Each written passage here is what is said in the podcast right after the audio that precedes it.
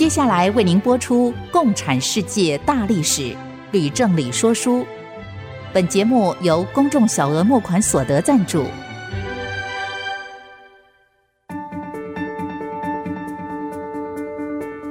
共产主义的兴衰影响近两百年来的全球局势。认识共产主义，才能掌握二十一世纪的国际发展。全球视角，大历史观点，欢迎收听《共产世界大历史》，吕正理说书。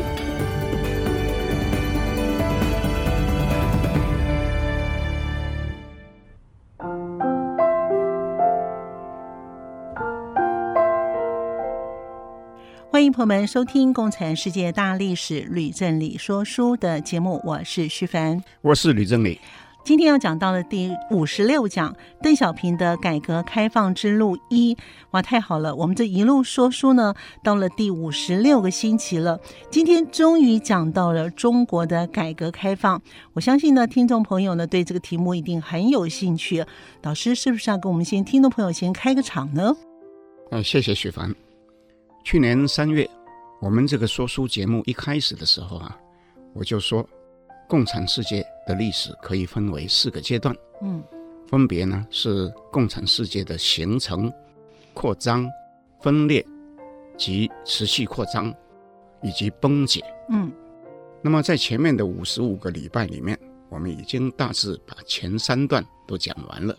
从今天起，我们将进入最后的阶段，也就是共产世界的崩解。老师，能不能请您解释一下，您所谓的崩解是什么意思呢？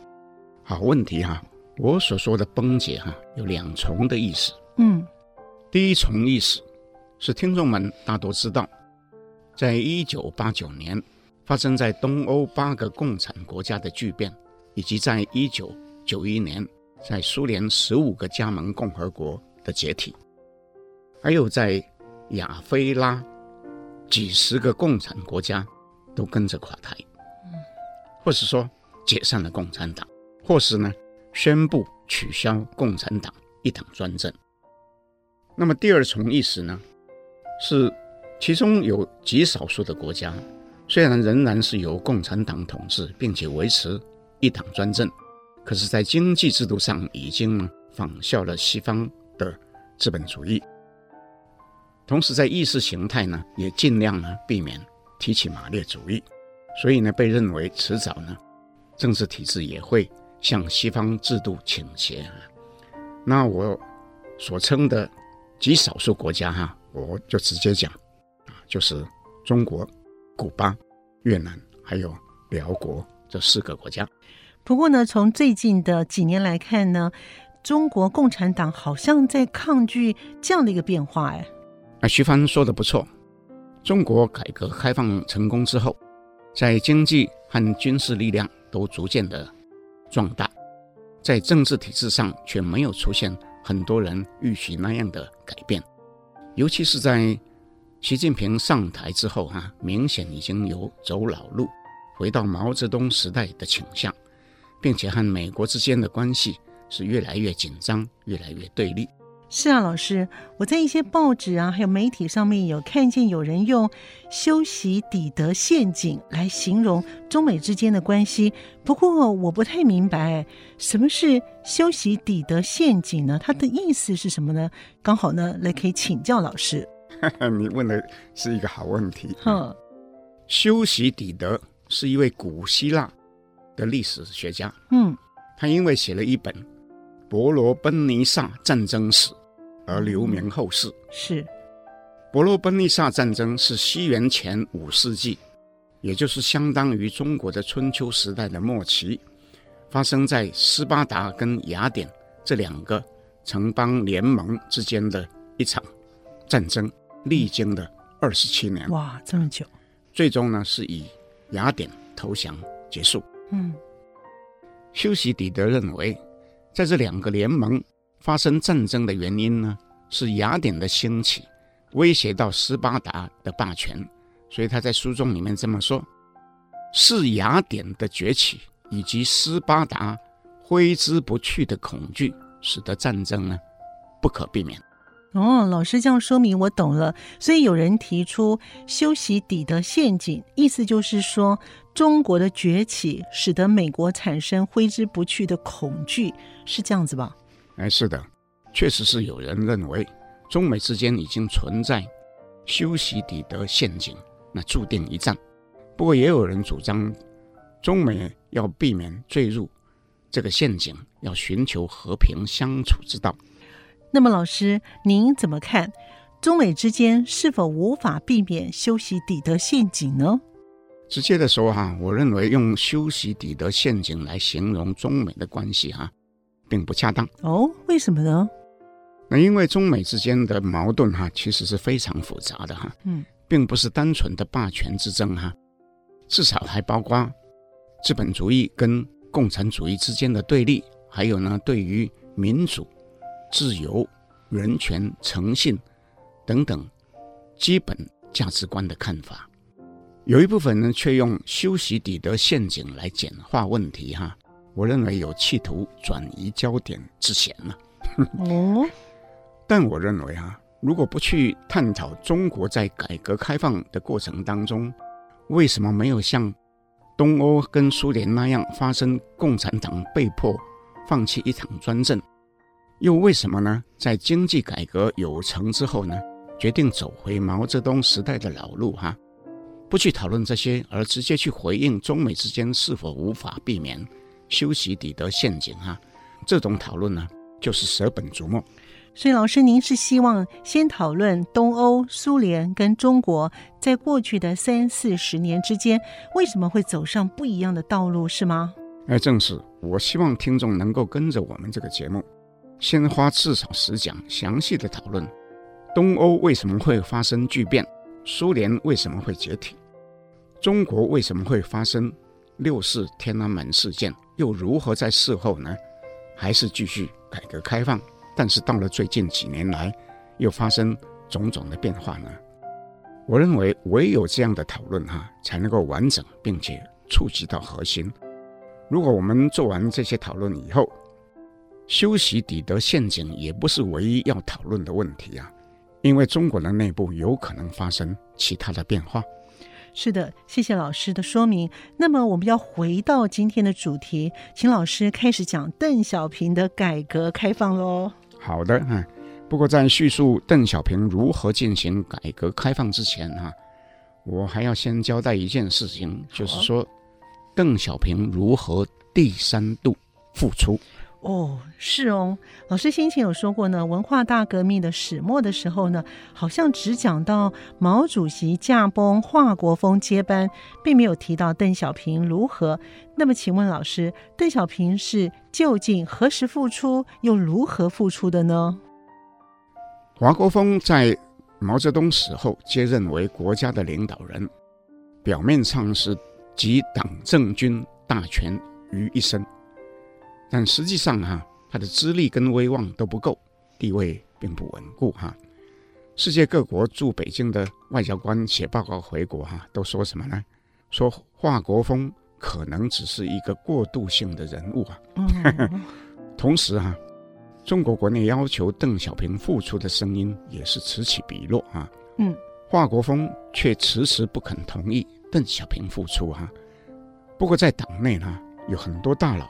强烈表态以后，哈，他最后呢还是不得不接受。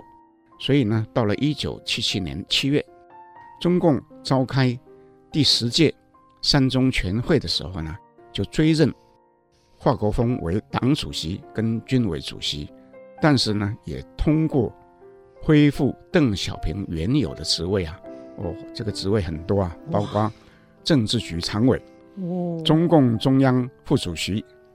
军委副主席、国务院副总理，还有解放军总参谋长。哇，跟华国锋一样哎，跨到党政军所有的重要的职位，难怪华国锋迟迟不肯让他复出。不过，老师您说邓小平第三度复出，那前两次是怎么回事？是不是也可以请老师说明一下呢？哈哈，那是当然好。邓小平一生当中曾经三次大落大起。哇，第一次呢是在一九三三年，嗯，邓小平因为被认为是毛泽东的支持者而遭到王明的批判，那却拒绝认错，嗯，被撤除所有的职务，结果竟连老婆都被别人抢去了。啊，真的假的？那那怎么回事呢？啊，那当然是真的啊。邓小平前后呢，曾经结过三次婚啊。哦，第一个太太呢，姓张，曾经和邓小平一起留学莫斯科。根据邓小平自己说，她非常的漂亮啊。哦，在婚后一年多，却不幸因为生产后呢得到产褥热而死。邓小平当然就伤心不已了。嗯，那第二个太太呢，名字叫做金维映啊，也很漂亮啊。在邓小平于一九三三年被整肃的时候呢，要求离婚，哦，改嫁给当时的一个当权派。是中共中央组织部的部长李维汉，这件事比前一件哈、啊、更让邓小平痛苦啊。因此哈、啊，在邓小平活着的时候啊，没有人敢在他那面前提到金维映的名字。邓小平一直到了一九三九年，才又跟第三任妻子。卓琳结婚，哇，那是白头到老。哇 哇，真是很精彩，他的婚姻的过程哦。那么邓小平的第二次的起落呢？老师，这件事情我们前面已经说过了哈。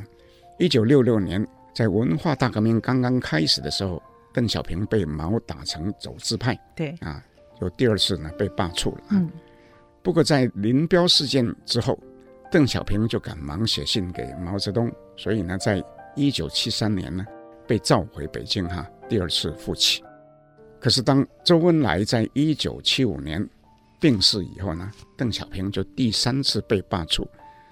如我们刚刚讲的，是靠老同志联合力挺哈，才有第三次复起。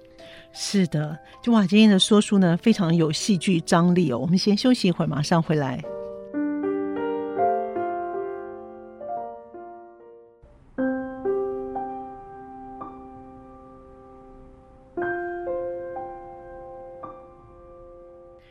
欢迎朋友们继续回到《共产世界大历史吕正理说书》的节目。我们的节目呢，在每个星期二的晚上八点钟播出，在星期六的下午两点到三点钟会再重播一次。老师，您刚才说呢，邓小平的三次大起大落，哎，真的是又精彩又像是励志的故事。所以，人只要不放弃自我，总会有机会再出头。不会，请问老师。邓小平他的第三次复出到底几岁了？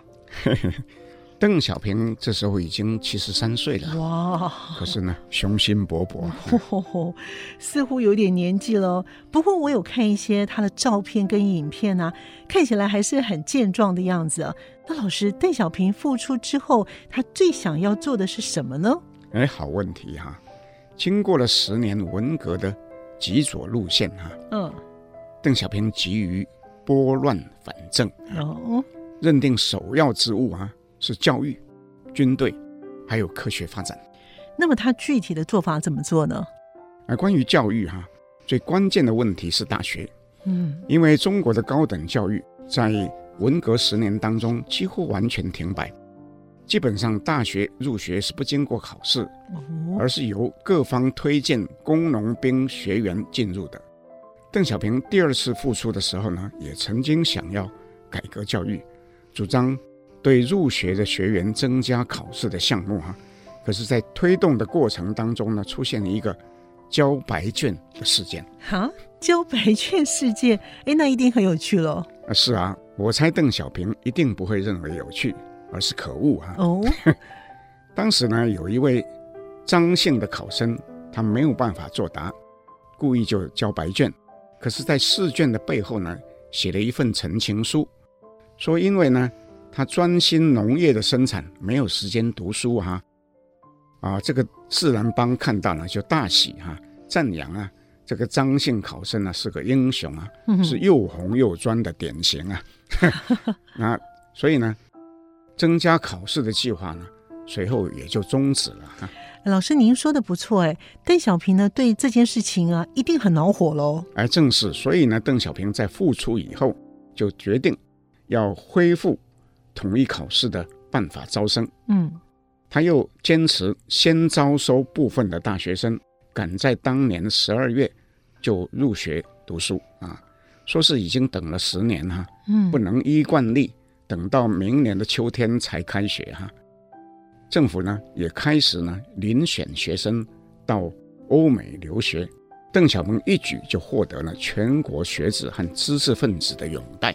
哇，老师，您说到这里呢，让我想到呢，上一次呢，有一位四十年前从大陆到美国留学的学生参加我们的征文活动。哎，我记得他写的内容呢，让我印象很深刻。他说呢，文革期间呢，学校开门与否和邓小平起起落落是有直接关系的。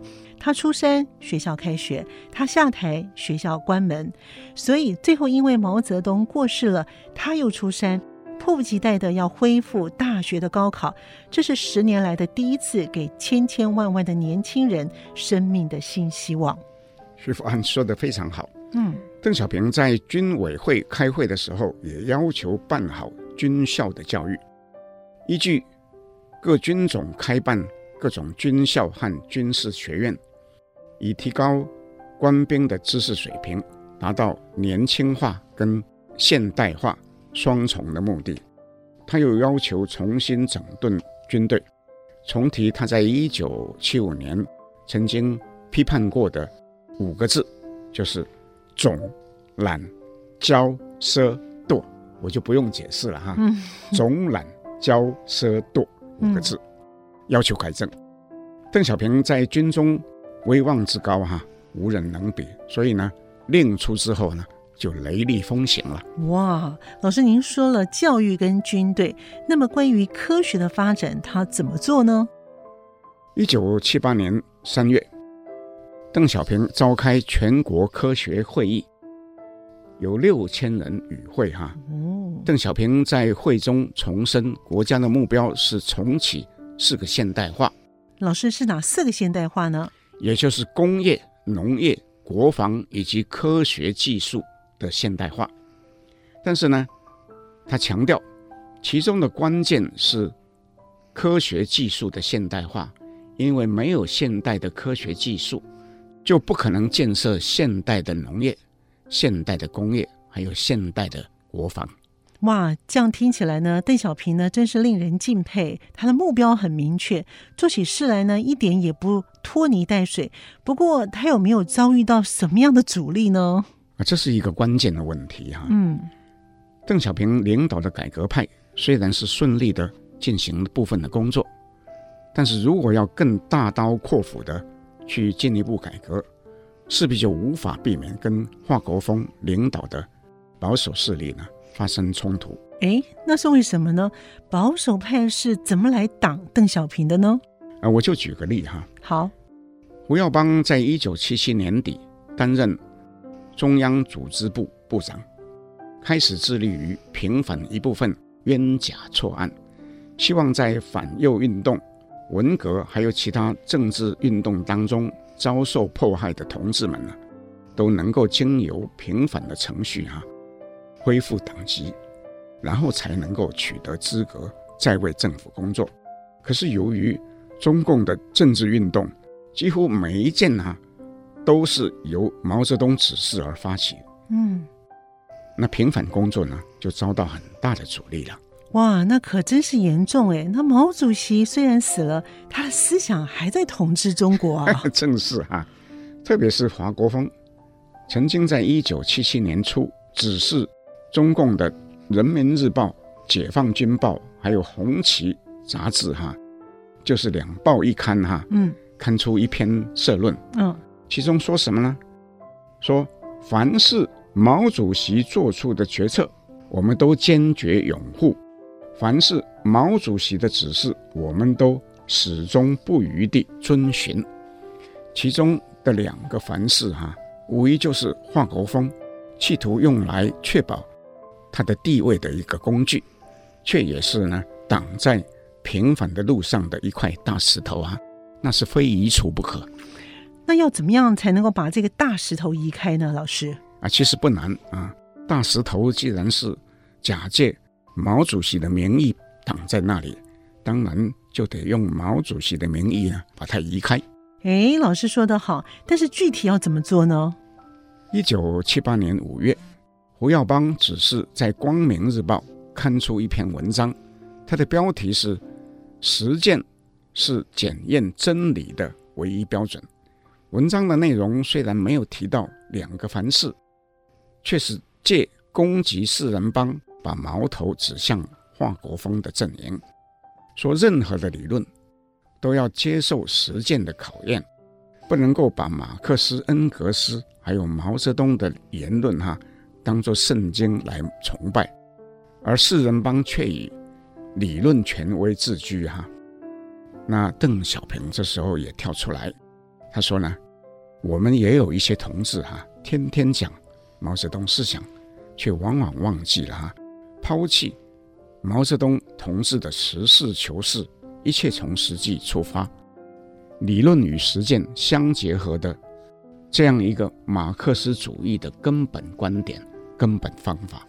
哎，不错哎，果然是用毛主席来挡毛主席了。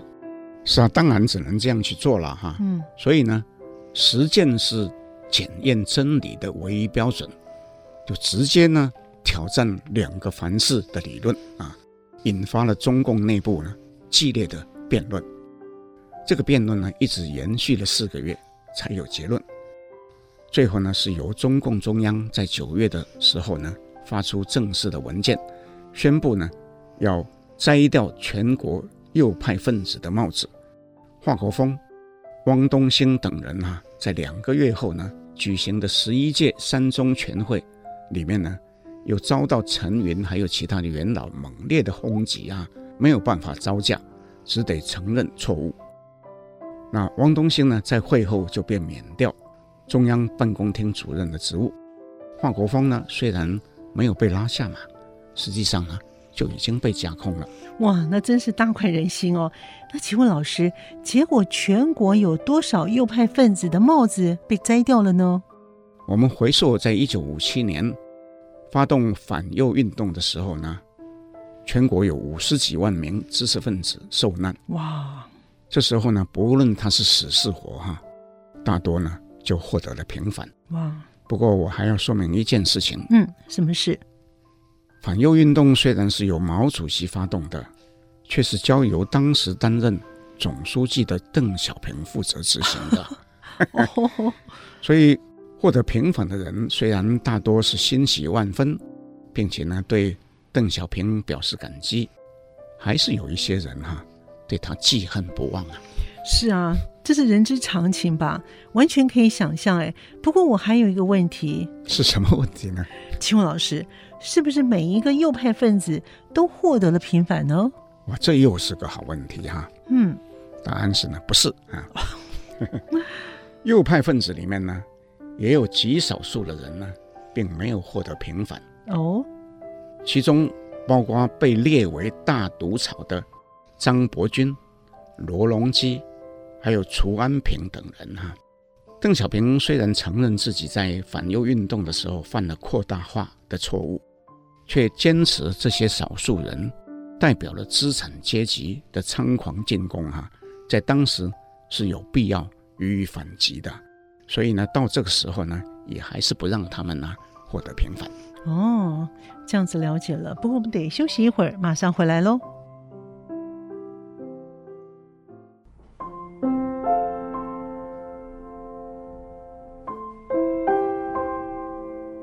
欢迎朋友们继续回到 IC 之音的《共产世界大历史吕正理说书》的节目。我们的节目呢，同步会在 Apple Podcast 跟 Google Podcast 上架。如果您你在 Podcast 收听的话，欢迎你按一下订阅，就会每一集收到我们的节目，收听非常的方便。请问老师，邓小平呢，除了为当年被打为右派分子的人进行平反，又成功的扳倒了华国锋，那还做了什么样的事情呢？在一九七八年十一月召开的十一届三中全会里面呢，除了架空华国锋之外，哈，嗯，也确立了要进行经济改革的大方向，嗯，决定要放宽企业经营和农村生产队的自主权，邓小平在会议闭幕的时候呢，有一段很重要的话啊，是。因为太重要了哈，嗯，所以我就请徐凡来念。好的，他是这么讲的：我认为要允许一部分地区、一部分企业、一部分工人、农民，由于辛勤努力，成绩大而收入多一些，生活先好起来。一部分人生活先好起来，就必然产生极大的示范力量，影响左邻右舍，带动其他地区、其他单位的人们向他们学习。谢谢徐凡。刚刚徐凡念的这一段话，嗯、标志了改革开放的时代已经来临。嗯，不过有关改革开放的详情哈，我今天暂时不说。等到下一讲再来叙述。好，我们今天呢，要来先来讲另外一个重要的事情。哦，什么样重要的事情呢？老师，就是邓小平决定要出兵教训越南。哎，邓小平为什么要出兵越南呢？老是用教训这样的字眼哦。徐帆，你可能忘了，我们先前曾经说过。哦。就在邓小平第三次复出之前，哈，中国跟越南的关系已经日渐紧张了。嗯，而且在一九七六年越南统一之后，哈，在北越地区呢进行净化的政策，把几十万华侨驱赶回中国。哦，老师这么说，我想起来了，我记得这件事情。还有呢，在一九七八年底，越南又出兵攻陷金边。推翻了赤柬，嗯，那么赤柬的领导人坡布就逃亡，向中国求援，不是吗？是，我想起来了。所以邓小平上台之后，必须要决定如何处理越南的问题，是吗，老师？哎，正是啊。这时候，东南亚各国眼见南越、高棉、寮国相继策划，无不忧心忡忡啊。嗯。至于美国呢，好不容易从越战的泥淖中。脱身，当然不可能再直接插手到东南亚的事务。嗯，因此呢，中国是唯一有可能出手，并且有能力压制越南的强权哈。嗯，不过从另外一个角度看哈，中共也曾经积极输出革命，到这时候呢还没有停止啊。所以如果中共出手打败了越南，然后又把手伸到其他的地方。那东南亚各国也不确定哈，那究竟这是福还是祸啊？嗯，没错。因此哈，邓小平这时候虽然决定要出手，还是得要做好一些准备工作。嗯，至少要取得美国、日本还有东南亚各国的谅解跟支持，是吗？是的。谢谢老师的说明，哎，我这样子明白了。不过呢，中国在文化大革命期间呢，几乎和外国都隔绝了，不是吗？是啊，所以对话呢就有问题了，是吗？嗯，是。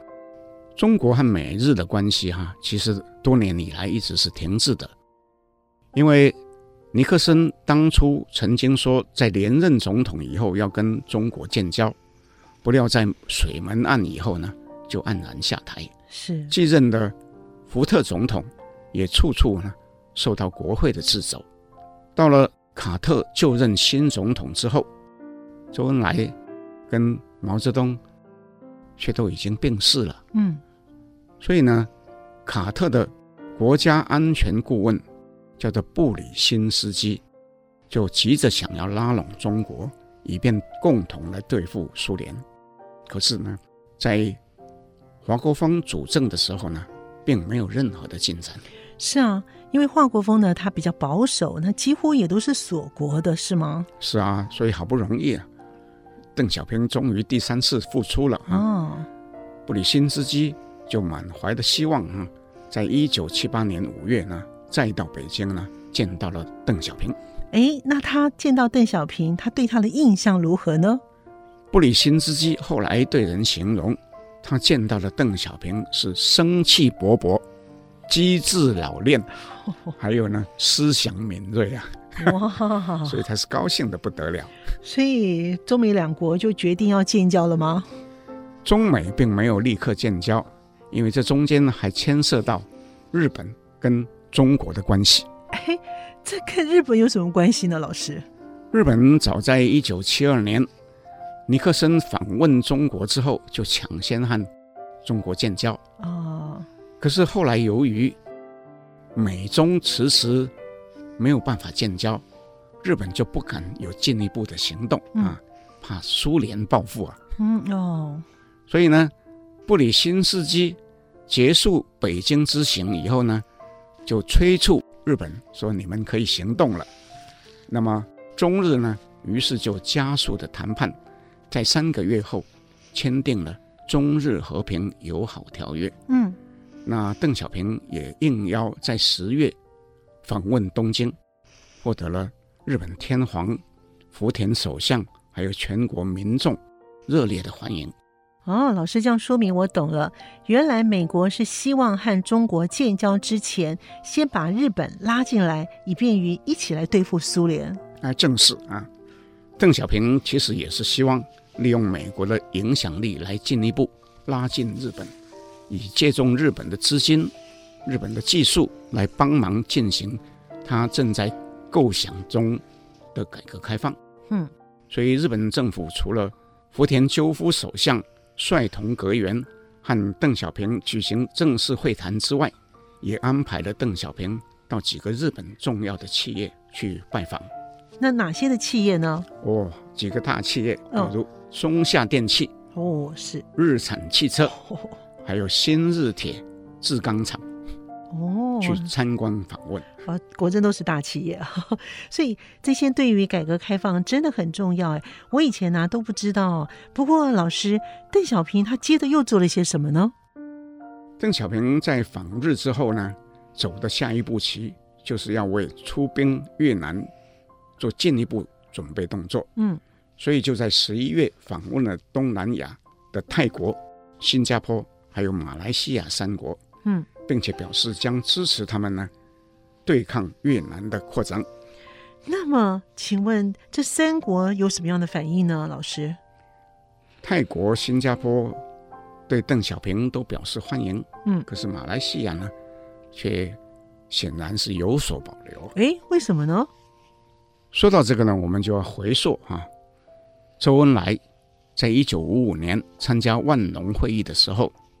各国的领导人都直接表示不满华侨世世代代居住在东南亚，嗯，又在经济跟贸易上居于控制的地位，大多却还是心向祖国啊。嗯，周恩来当时表示将鼓励华侨在居留地入籍为公民，但是呢，此后华侨入籍侨居国的其实不多啊。并且跟当地的人民之间的关系呢，是不进反退啊。嗯，毛泽东后来决定在东南亚积极输出革命，更是挑起各国的反华情绪啊。嗯。那么在文化大革命期间，东南亚的毛派分子有很多极端的行为哈，嗯，也使得各国的政府跟人民哈没有不恐惧的哈，所以就导致了一些排华运动。马来西亚的总理啊，我们特别要说这个东姑拉曼哈、啊，身兼五统的领袖，他是一贯打压华人的哈、啊，对邓小平的访问呢、啊，当然就是有所保留喽。哦，老师，您先前有讲到呢，东南亚的历史的时候啊，我就觉得啊，已经是东南亚的华侨的问题是很复杂也很难解的。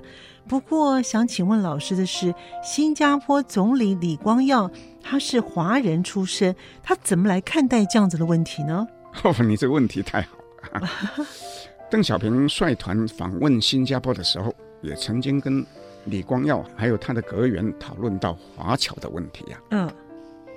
那李光耀出身是华人，他对于东南亚各国原住民移居华人的心理状态哈、啊，是有很深的体会哈、啊。嗯，对于共产党如何渗透颠覆，也有数十年的亲身的经验啊。嗯，根据李光耀的回忆录，邓小平对他说：“越南即将成为苏联在东方的古巴。”中国希望联合东南亚国家阻挡越南扩张，要联手哈、啊、来孤立北极熊啊。哦，李光耀却泼他一盆冷水。嗯。他怎么说呢？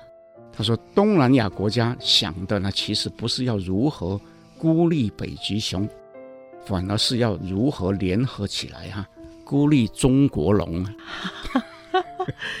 不想孤立北极熊，而是要联合起来孤立中国龙。哎，那是什么道理呢？”李光耀说：“哈，那是因为东南亚有很多海外的华人协助中国输出共产革命。”嗯。却从来就没有什么海外的苏联人来协助苏联啊。那以马来西亚为例哈，人人畏惧的马共恐怖活动哈，就是由华人陈平领导，啊，成员呢大部分都是华人，而他的背后呢支持者那就是中共。原来如此。好，说到这里呢，我们先休息一会儿，马上回来喽。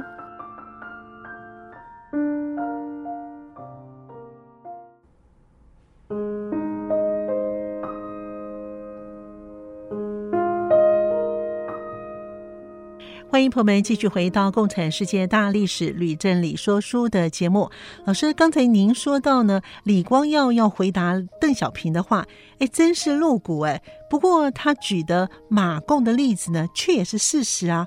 老师先前也在马来亚历史的时候呢，也曾经详细的叙述过了。李光耀哈，又举马共在中国境内设立的。革命之声广播电台为例哈，哦，向邓小平说明哦，他怎么说明呢？这个电台原本是设在马共躲藏的丛林里面哦，却很多次哈被马来西亚的政府军收获，遭到破坏。嗯，所以呢，马共最后只好把广播电台迁移到中国的湖南省长沙市的益阳县境内，聘请了一百多名。中国人还有马来华人工作，继续号召马来人响应共产革命。真的啊？那不是太过分了吗？哎，不只是马共哈，东南亚其他国家的共产党也莫不在中国境内设有同样功率强大的广播电台啊。哇！所以呢，李光耀就对邓小平说：“中国境内的电台广播。”向东南亚的华人发出号召，在东盟国家政府看来，哈，是一种非常危险的颠覆行为啊。因此啊，他认为要想东盟国家对邓小平的建议做出积极的回应啊，那联合对付苏联和越南啊，那几乎是没有可能的事情啊。哇，这李光耀真是敢讲哎。这种话，邓小平一定从来没有听说过。而且我很好奇的是，邓小平有什么反应呢？李光耀他也没有想到，邓小平听了他说了话以后呢，突然就问说：“你要我怎么做？” 我真是 令人大吃一惊。是啊，所以李光耀就大吃一惊哈。哦、不过呢，他也直接回答说：“停止那些。”广播电台，停止发出号召。中国要是能不强调东盟华人的血缘关系，不诉诸民族的情怀，对东盟华人来说呢，反而更好。不强调与东盟华人的血缘关系，不诉诸民族情怀，哎，说的就更直接，也更明白了。邓小平有没有表示同意李光耀的建议呢？老师，没有。邓小平。并没有直接回应李光耀的建议。嗯，不过后来呢，在一九八零年六月的时候，他接见马共的头头陈平的时候，嗯，直接就对他说：“中国要决定停止广播电台的合作。哦，实际上呢，这也等于说是要停止输出革命的。对，此后的马来西亚的共产革命就已经跟中共无关。从这时候起呢。”邓小平的政策就是要停止所有的对外输出革命的活动啊，老师，我猜呢，停止输出革命的活动对于中共的形象也很重要哦。如果呢继续输出革命的话呢，中共即使和日本以及美国建交，和这两国的关系恐怕还是没有办法改善吧？啊，徐帆说得好，这也是重点啊。嗯，你不可能期望外国支持你改革开放，同时又同意你输出革命，是吗？是的。所以呢，邓小平的决定，并不只是因为听到李光耀说的那些话而已啊。哦，我明白了。不过老师，邓小平访问了东南亚之后，接着又做了些什么呢？那当然就是要完成跟美国建交这个既定的步骤了嘛。嗯，美中这时候呢，就达成协议，决定要在十二月十六号那一天哈，嗯，发表公报，是宣布呢，将从一九七九年元旦开始建交。那台湾不就麻烦大了吗？哎，不错啊。由于中国坚持，美国如果要建交，就一定要跟台湾断交，美国就不得不告知蒋经国主政的台湾政府啊。是，我相信有很多台湾的听众都还记得，美国驻台湾大使安克志就请当时的新闻局副局长宋楚瑜，嗯，在十二月十六号清晨两点钟。把睡梦中的蒋经国叫醒，嗯，向他报告说，过几小时，美国就要发布新闻。哇，这样子的话呢，蒋经国一定大怒喽。啊，当然啊，可是呢，他却还是能够保持冷静，立刻就命令紧急召集重要的官员开会，哈，采取必要的应变措施。其实这段的历史呢，我也记忆犹新，因为我也记得很多人呢认为台湾长久以来呢是美国的忠实盟友，最终呢却被美国抛弃了。是啊，所以呢，后来当美国派副国务卿克里斯多福来台北向蒋经国做正式的说明的时候，他的车队哈、啊、遭到台北市民啊丢掷鸡蛋啦、啊、番茄啦、啊，甚至把车窗都打破啊。让克里斯多福挂彩，是啊，这一段的火爆的场面我也记得。不过我在这里也要再一次的指出，台湾在六零年代本来是有机会接受美国和英国共同提出的两个中国方案，以不同的国名呢加入联合国。蒋介石呢却坚持汉贼不两立，甚至呢为此呢迁怒建议接受美国、英国所提方案的。叶公超把他撤职，把他冰冻起来，嗯，结果呢，却是错失了机会。我听说叶公超先生呢是一位很有才华的人，不是吗？是的，叶公超不但是才子，也十分有远见。可惜的是，蒋介石当时不明白他的建议对台湾的未来有多么重要，所以在日记里面呢，也骂了叶公超。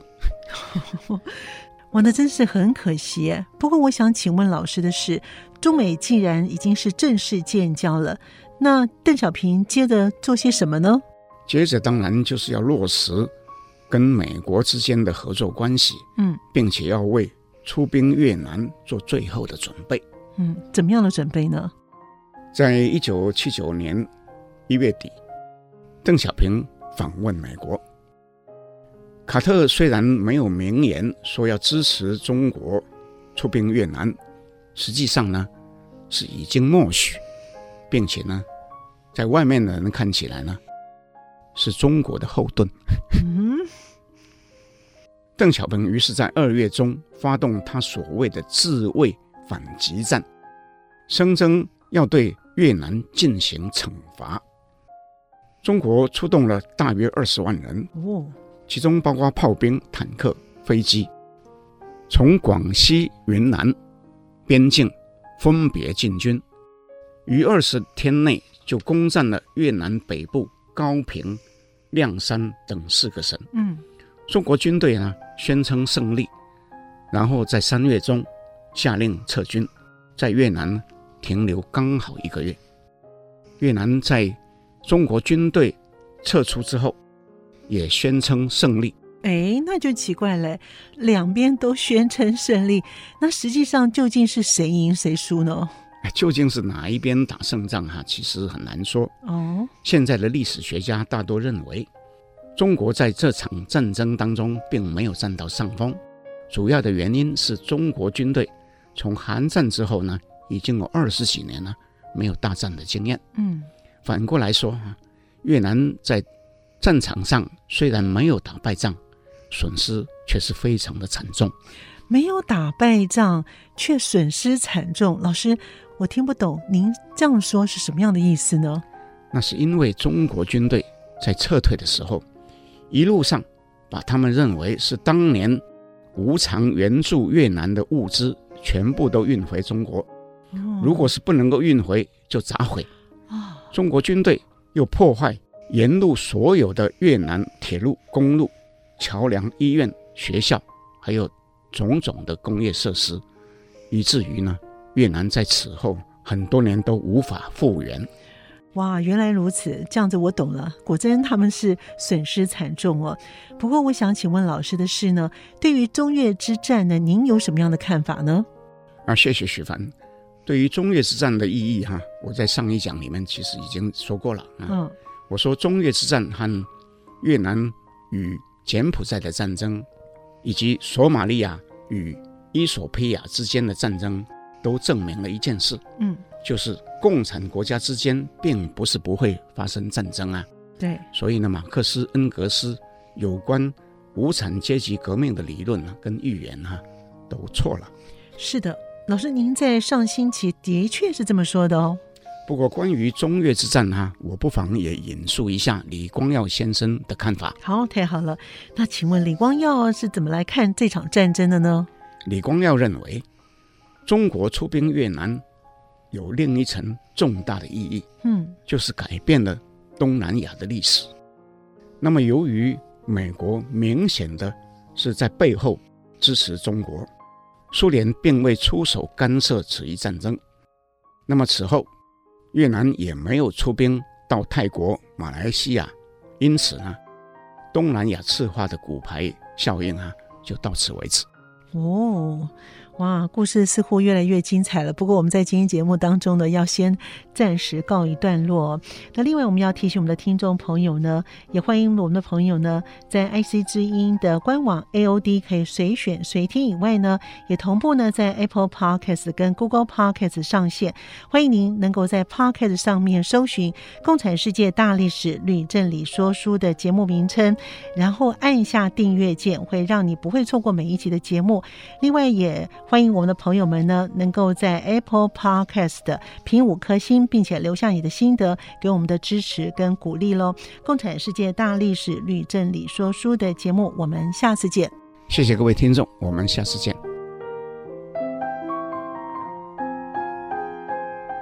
明白过去，才能洞悉现在，展望未来。共产世界大历史吕正理说书节目。由公众小额募款所得赞助播出。